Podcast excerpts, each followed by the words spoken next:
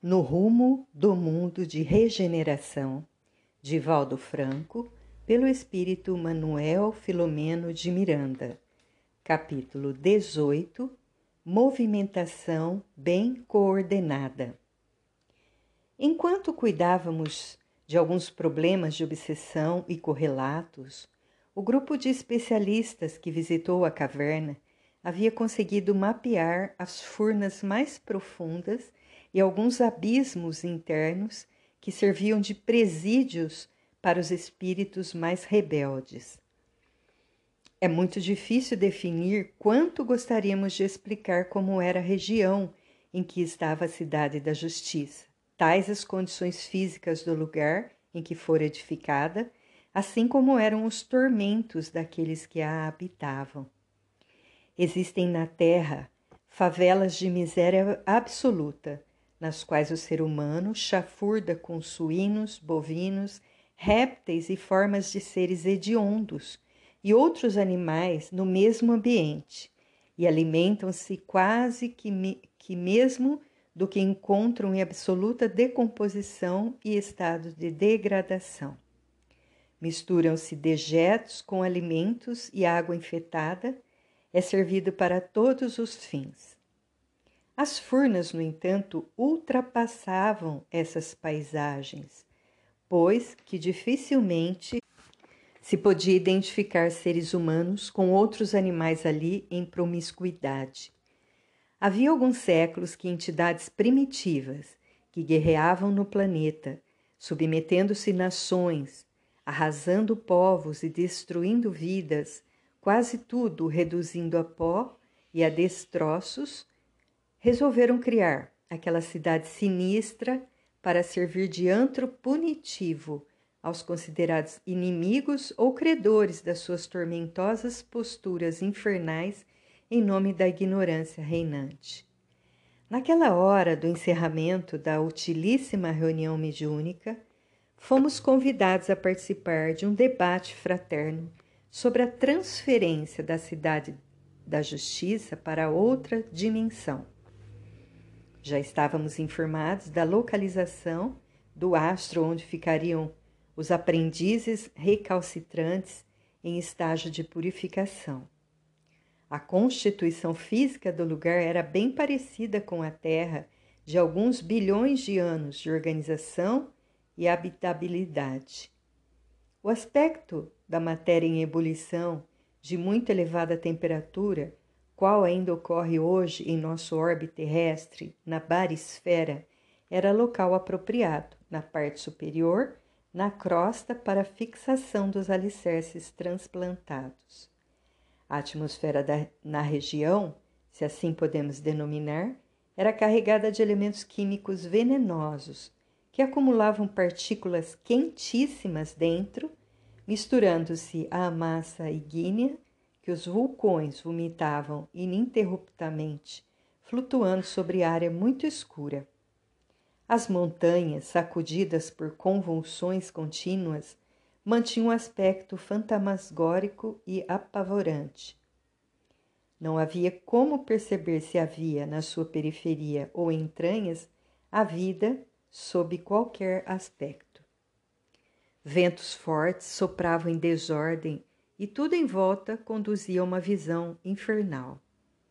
Alguns dos engenheiros que estiveram conosco na cidade apresentavam os planos em aparelhos eletrônicos. As imagens, os traçados, os contornos sem negro e os registros, como eram vivos e apresentavam-se em terceira dimensão, facultavam ver-se em profundidade o interior na realidade do conjunto.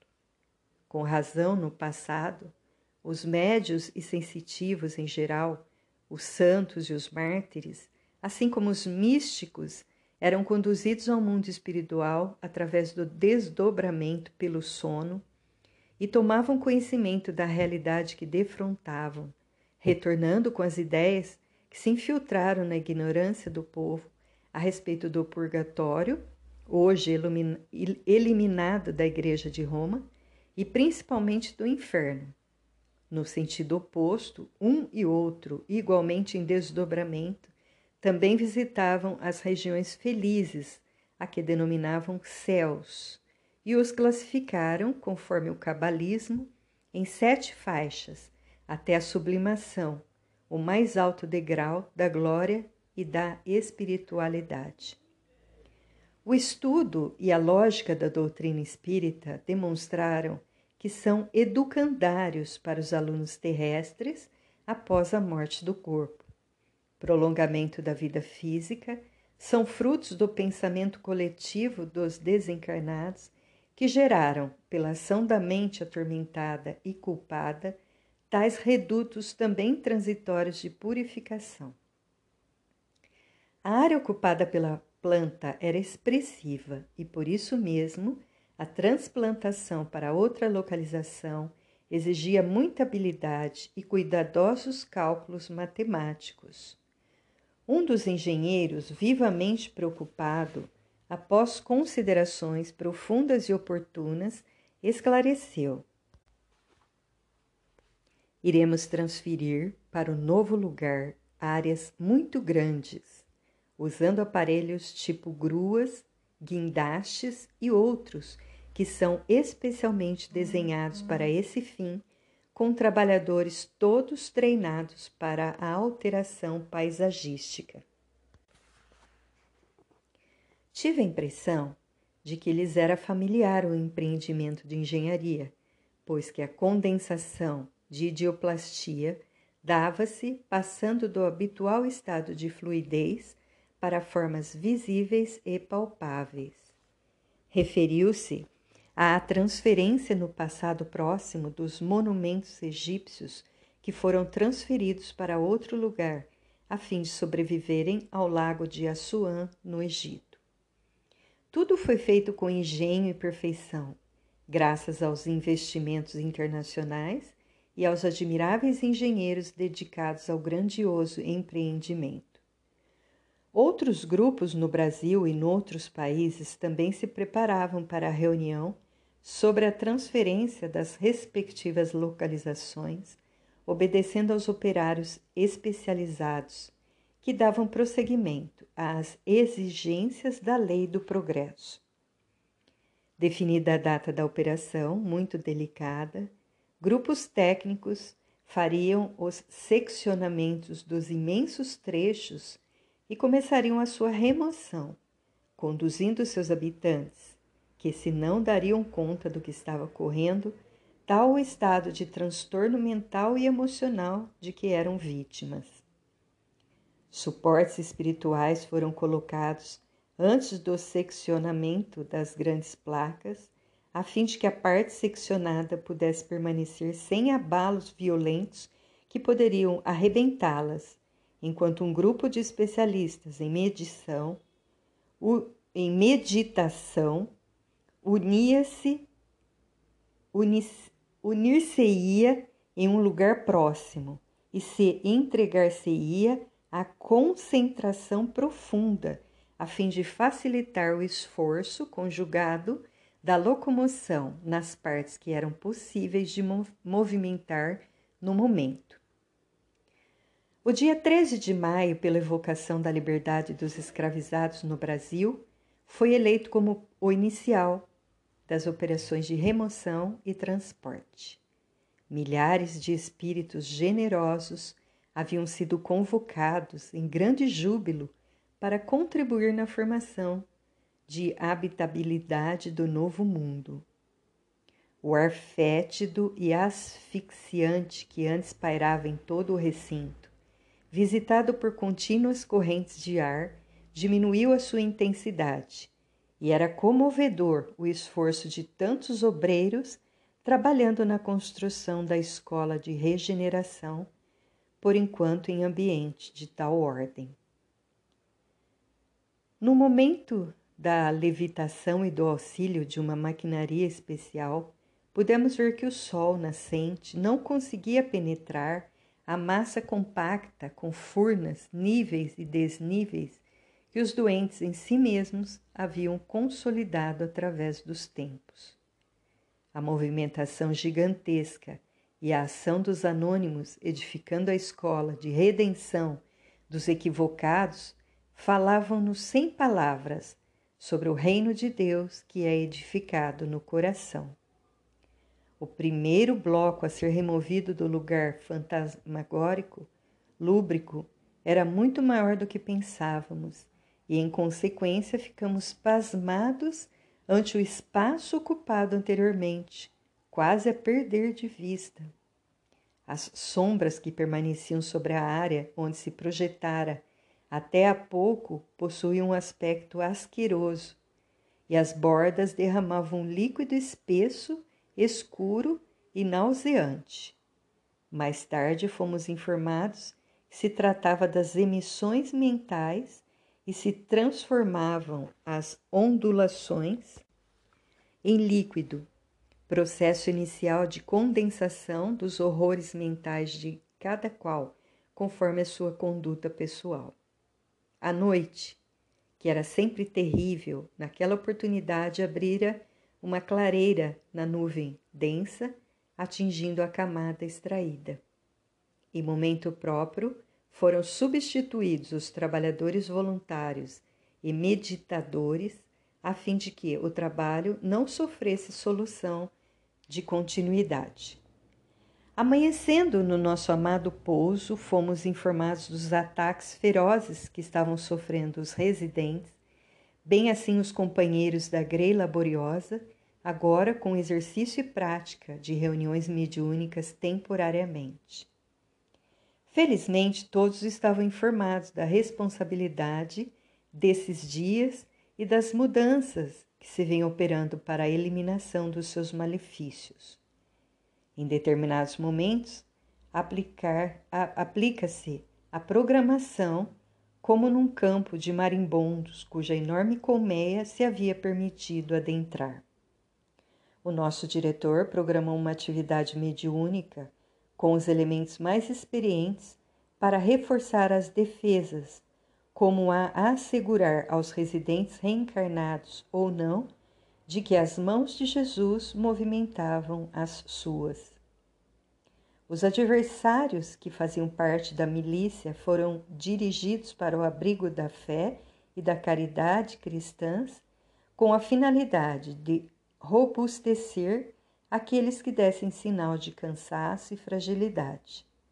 Sob as vibrações funestas, e atendendo aos infelizes de ambos os planos para descarregarem os fardos dos sofrimentos necessários que se prontificaram a sofrer, demos início ao programa reservado para aquela região.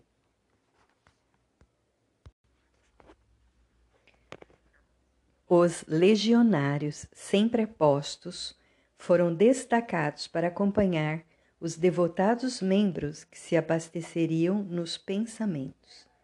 Sem dúvida, era uma guerra local que se instalara no reduto do Evangelho, onde brilhava a divina luz do amor do Mestre.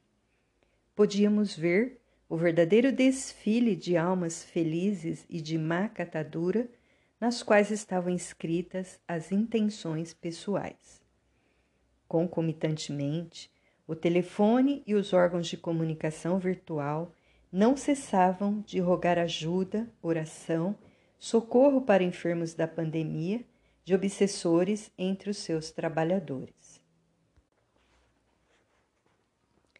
Passamos o dia em socorro bem planejado, transformando a sala de conferências, agora sem uso, num hospital de guerra, onde recolhemos enfermos que são atendidos por todos nós.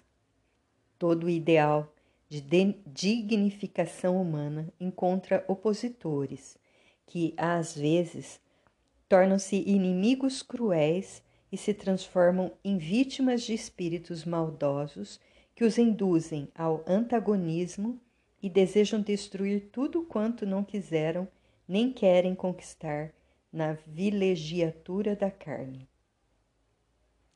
O trabalho delicado de alteração da psicosfera do lugar, verdadeiro santuário do bem e das graças, constituía-nos uma bênção ímpar. Não faltaram voluntários que passaram a ser conduzidos pelo nosso Cláudio, o médio especializado em terapia pelos passes. Ao mesmo tempo, mantivemos contato com outros grupos encarregados de labores especiais. Muitos deles defrontavam reações severas através de difamação, de acusações publicadas pelas redes sociais, em desafio para desmoralizarem médiums, expositores e instituições. Organizações respeitáveis eram caluniadas com prazer, olvidando-se os benefícios oferecidos aos seus residentes muito necessitados, sobretudo de amor e de ternura, que lhes são ministrados, além dos básicos como alimentação e demais. Mordidos pela inveja e pelo despeito, pela competição doentia na sua jactância, nada faziam. Ociosos, com tempo bastante para perturbar, geravam difícil luta com os verdadeiros trabalhadores do Evangelho, que saíam sempre vitoriosos, desde que todo aquele que segue Jesus termina por encontrá-lo.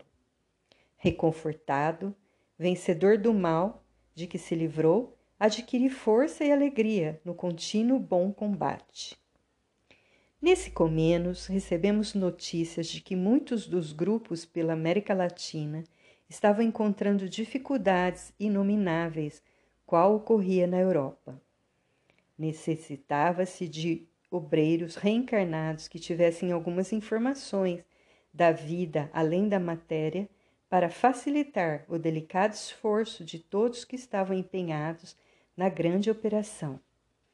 Em consequência, era mais expressivo o número dos aderentes espirituais mais ou menos adaptados a atividades idênticas, umas e parecidas outras, nas diversas comunidades espirituais correspondentes ao seu último berço na Terra.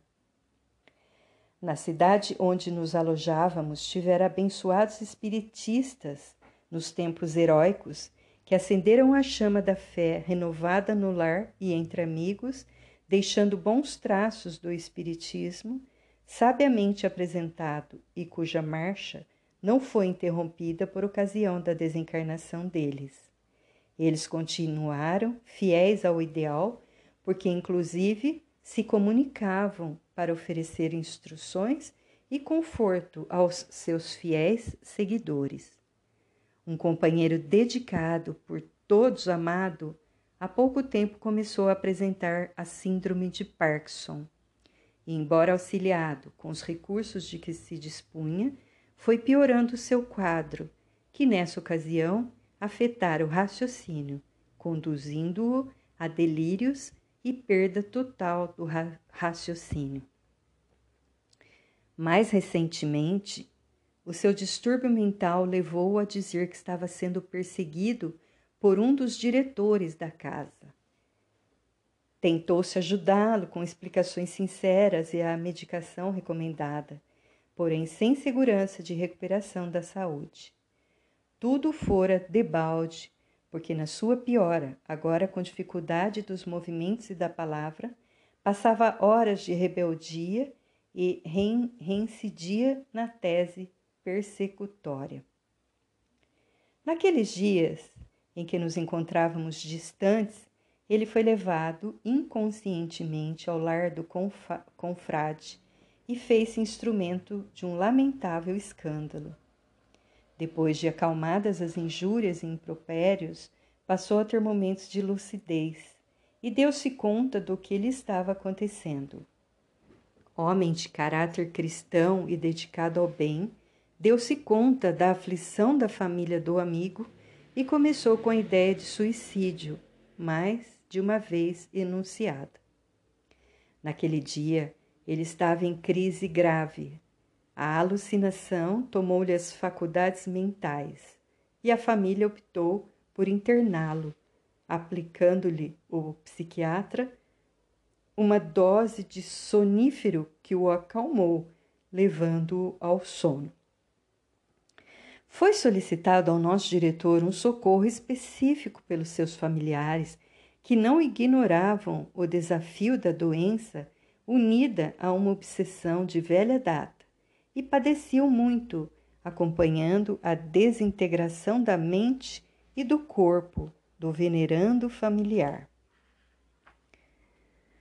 O irmão Spinelli dedicou-se a estudar a planificação para mais tarde, quando seria realizada a atividade mediúnica, inclusive nos convidando à reflexão, preparando-nos para o mister dignificador.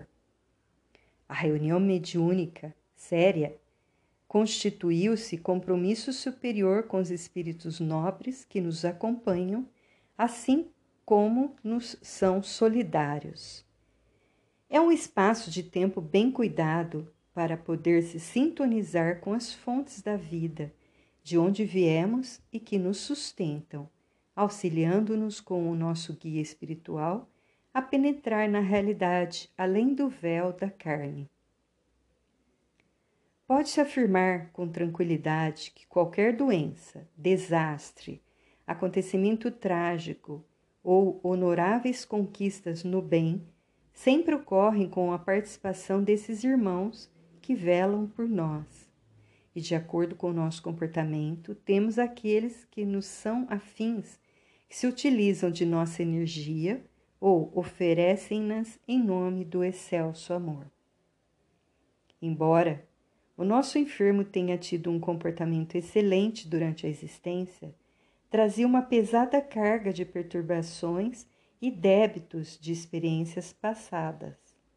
A debilidade de forças, em razão da síndrome de Parkinson, aumenta a irritabilidade, como lhe era habitual, e graças a esse desconforto emocional, conseguiu sintonizar com adversários de ontem que o caçavam com destemor no comportamento de justiceiros do mais além. Notamos que a psicosfera da cidade estava muito carregada de vibrações doentias, depressões, exaltação e revolta interior. Procuramos utilizar bem as horas de que dispunhamos para nos encontrarmos serenos e otimistas no auxílio superior.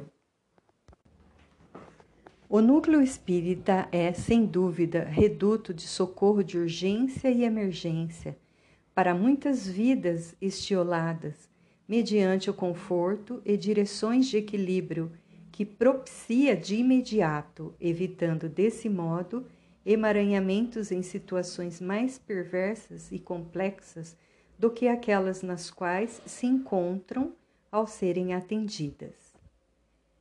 Meia hora antes do início da reunião, a sala já se encontrava quase repleta, apresentando um aspecto salutar para os serviços que ali seriam executados. Diversos sofredores ignoravam seu estado de desencarnados, renitentes em reclamações, expressões faciais agressivas, e os amigos espirituais que deles cuidam mantinham tranquilidade, buscando atendê-los sem fazer muito ruído. Alguns eram frequentadores habituais nos trabalhos de desobsessão e outros eram convidados especiais para o atendimento presencial e pessoal.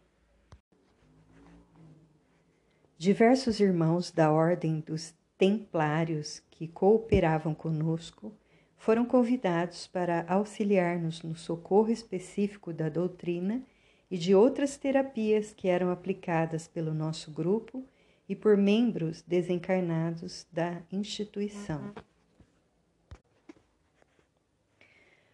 Uma equipe de auxiliares conduzia cada convidado aos lugares adrede escolhidos, a fim de poderem servir melhor e serem ajudados individualmente. Na primeira hora da madrugada iniciou-se a reunião sendo convidado para fazer a prece o irmão Gracindo, na condição de responsável pela entidade fraternal. Após a oração, ungida de misericórdia e restrita confiança em Deus, Amália, que sempre estava vigilante conosco e em serviço incessante, fez o transe para a psicofonia e o e o visitante chegou blasfemando sobre Deus e tudo na loucura de que se encontrava tomado. A psicofonia era perfeita, porquanto podíamos ver o espírito influenciando diversos órgãos pertencentes às glândulas do sistema endócrino, que pareciam pequenas lâmpadas elétricas que luziam parcamente, demonstrando que forneciam energia para a comunicação. As palavras eram acompanhadas de gestos numa perfeita incorporação. Foi permitido que o visitante fizesse uma catarse, algo agitada até o momento em que o nosso irmão Spinelli interveio com suavidade. Em torno da sala, não obstante a segurança das defesas aos ataques mentais e ao ódio em chispas destrutivas, sentíamos a ameaça dos adversários espirituais que tentavam perturbar a reunião edificante para eles próprios. De imediato, muito transfigurada com as características do rebelde comunicante, nossa malha deu campo à manifestação ruidosa, embora o controle da sua disciplina, que se lhe tornara habitual, para que tudo corresse de acordo com os padrões da ordem e do equilíbrio. Com a permissão dos mentores, diversos enfermos espirituais pertencentes ao grupo agressivo acompanhavam a psicofonia atormentada com espanto e ira, desejando transmitir forças ao comunicante. Todos nós, profundamente concentrados, buscávamos contribuir para o êxito do cometimento sob as bênçãos de Jesus. Foi a entidade quem deu início ao diálogo, iracunda e sem equilíbrio. Se pensam que não estamos cientes do que se está passando, encontram-se terrivelmente enganados. Descarregou com arrogância. As operações que estão em curso para a transferência de nossa comunidade justiceira para outra região compatível com os nossos propósitos chamam-nos a atenção e começamos a reagir de maneira que correspondem aos seus intentos. Vemos a movimentação de especialistas e trabalhadores desconhecidos num tremendo afã de expulsar-nos da nossa região com as edificações que logramos realizar através dos tempos. Não será tão fácil como lhes pode parecer nesse momento. Não se destrói ou se transfere uma grande área habitável sem grande prejuízo para o investimento. E a nossa obra tem seus alicerces fixados nas rochas dos tempos próprias para atender os objetivos para os quais a edificamos. No entanto, o que me interessa nesse momento é a conduta desse decadente cristão que está sendo consumido pelo desgaste orgânico e nossas contínuas manifestações. Levá-lo-emos ao suicídio como etapa inicial do programa que reservamos consolidar a partir de agora os bons tempos da ignorância e das religiões castradoras, responsáveis pelos desvarios de grande parte da civilização, cedem lugar agora ao tudo é válido, ao prazer alucinante e à depravação sem medida, sem controle. O crucificado será novamente avaliado e punido pela audácia de apresentar-se como o salvador da humanidade. Este santarrão, por exemplo, que se refugiou desde há muito neste antro de purificação, tem muito a expungir ainda antes de conquistar o fanal que é o reino de Deus nas misérias humanas. Demonstraremos que a capa de santo que veste é disfarce e as orientações sagradas que segue não passam de utopia e engodo já que é tão miserável como qualquer um de nós que o conhecemos na face oculta pela hipocrisia. Nesse momento, o nosso benfeitor, com a voz enérgica e serena, retrucou. Agora que o amigo fez uma síntese dos seus conhecimentos e dos nossos objetivos nessa jornada, cabe-nos asseverar-lhe que as suas informações estão bem estruturadas em algumas atividades. Não estamos aqui por deleite pessoal, nem por outras razões que talvez nos escapem, mas por decisão superior dos mentores da humanidade, nesse grave período de transformações e de programação de um mundo novo e rico de paz, centrado no amor vivido por Jesus, nosso modelo de perfeição e condutor de segurança. O bem está fixando-se nos corações humanos e a Terra desempenhará a tarefa para a qual se encontra programada. As dores que assaltam os seres humanos fazem parte da imensa e profunda diretriz de regeneração de todos nós. O caro amigo está reagindo sob ordens de comandos extravagantes que se têm apresentado como senhores da região que tem habitado. O seu domínio, porém, chega ao término porque está vinculado à transitoriedade do mal e dos sofrimentos de que as, as soberanas leis se utilizam para a depuração dos espíritos no crisol da evolução. A arrogância com que expôs as suas considerações demonstra que a ilusão que o consome já se dilui ante o sol da realidade.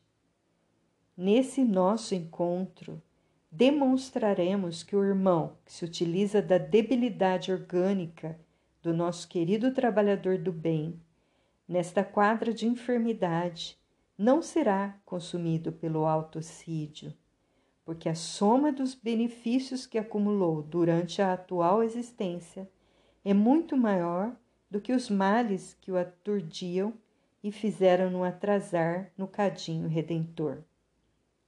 Nada ocorre sem a anuência do Pai Criador, e a sua jactância é fruto da ignorância do poder do amor que transcende, trans, transcende as paixões do deleite carnal.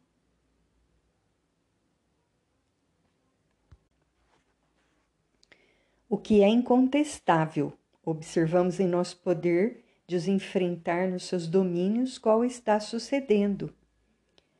E talvez para poder convencer-se de um valor que não tinha, prosseguiu. Aqui estamos vários justiceiros que vimos para o enfrentamento e estamos dispostos a produzir pânico. Observamos que o comunicante se dirigia aos companheiros que se encontravam próximos à mesa, estimulando-os a que tentassem incorporar em Malvina e com, contaminassem os demais membros da reunião mediante um coletivo ataque com emissão de fluidos tóxicos. O irmão Spinelli mentalmente convocou Cláudio, que, utilizando-se das energias de que é possuidor, conseguia emitir sucessivas ondas de harmonia que a todos envolviam, evitando que as emissões mentais de rancor e de violência chegassem a alcançar os presentes assinalados. Quando outros espíritos se somaram aos que se encontravam no esforço mental de emitir pensamentos e vibrações deletérios, Eurípides, em recolhimento profundo, começou a orar com voz doce e compassiva, ocorrendo um fenômeno comovedor Pétalas de rosas perfumadas começaram a cair suavemente e se desmanchavam ao tocar-nos. A claridade que se fez permitia que víssemos grupos de espíritos rebeldes devassos, além dos limites da sala, confundindo-se com as criaturas humanas em desdobramento, que se debatiam nos conflitos emocionais e nos desejos infrenes das paixões sensuais.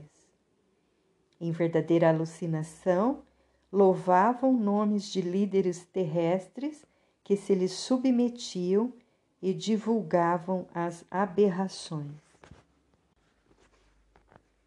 Cantavam em deboche ruidoso músicas de exaltação ao sexo vil, ao infanticídio, ao suicídio, ao enfrentamento às leis e à união de pais com filhos, irmãos, familiares, numa promiscuidade insuportável. A lascívia e a degradação dos costumes faziam parte do novo comportamento da sociedade sem qualquer limite.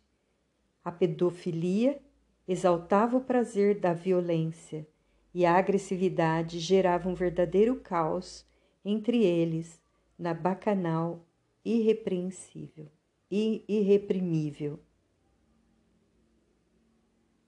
Os espíritos do mesmo naipe moral que se encontravam na reunião, podendo ver o que se passava além da sala, desejaram acompanhar a burlesca brutalidade. Perceberam um estranho estado vocal que lhe não permitia enunciar qualquer palavra ou movimentar-se no ritmo dos berros e gestos da mais baixa devassidão. Encontrava-nos em um cenário estranho onde se confrontavam os bons sentimentos e a baixeza selvajada, desafiando tudo, e os espectros que a exerciam tinham as mais torpes expressões, transformadas em seres primários que pareciam brotar do chão. A voz dúcida de Eurípides cresceu e alcançou a multidão além das barreiras vibratórias que os separavam conclamando todos ao despertar, ao renascer dos destroços e deformidades da aparência humana. Nesse espetáculo de terror e desorientação, de gritos e angústias, a suavidade do grupo em oração, acompanhando a mensagem do benfeitor e demonstrando o poder do amor e da misericórdia de nosso Pai, contrastava de maneira chocante. O embate prolongou-se por alguns breves minutos, enquanto a multidão agitada seguiu na direção dos seus festejos, ficando pelo caminho inúmeros tombados que seriam acolhidos pelos auxiliares do programa mediúnico. A ordem permaneceu e lentamente voltamos ao espaço único da sala mediúnica, em ordem e com grande movimentação de socorro aos necessitados, que se deixaram amparar. O nosso irmão assistido, agora mais livre da injunção obsessiva do justiceiro, que permanecia incorporado em Amália, apresentou significativo bem-estar, enquanto o irmão Spinelli continuava no diálogo abençoado com seu perturbador, que também fazia parte do grupo baderneiro de assalto às criaturas humanas. Vencido pela clareza da verdade e lógica dos conceitos emitidos pelo mentor, o inimigo do bem derreou numa espécie de desmaio providencial, sendo retirado do campo mediúnico. Diversas comunicações sucederam-se, mesclando-se inimigos pessoais com aqueles que se proclamam adversários do Cristo a serviço do Deus vingança. A hora própria Houve passes coletivos ministrados pelo nosso Cláudio e seus colaboradores quando se encerrou a reunião especial.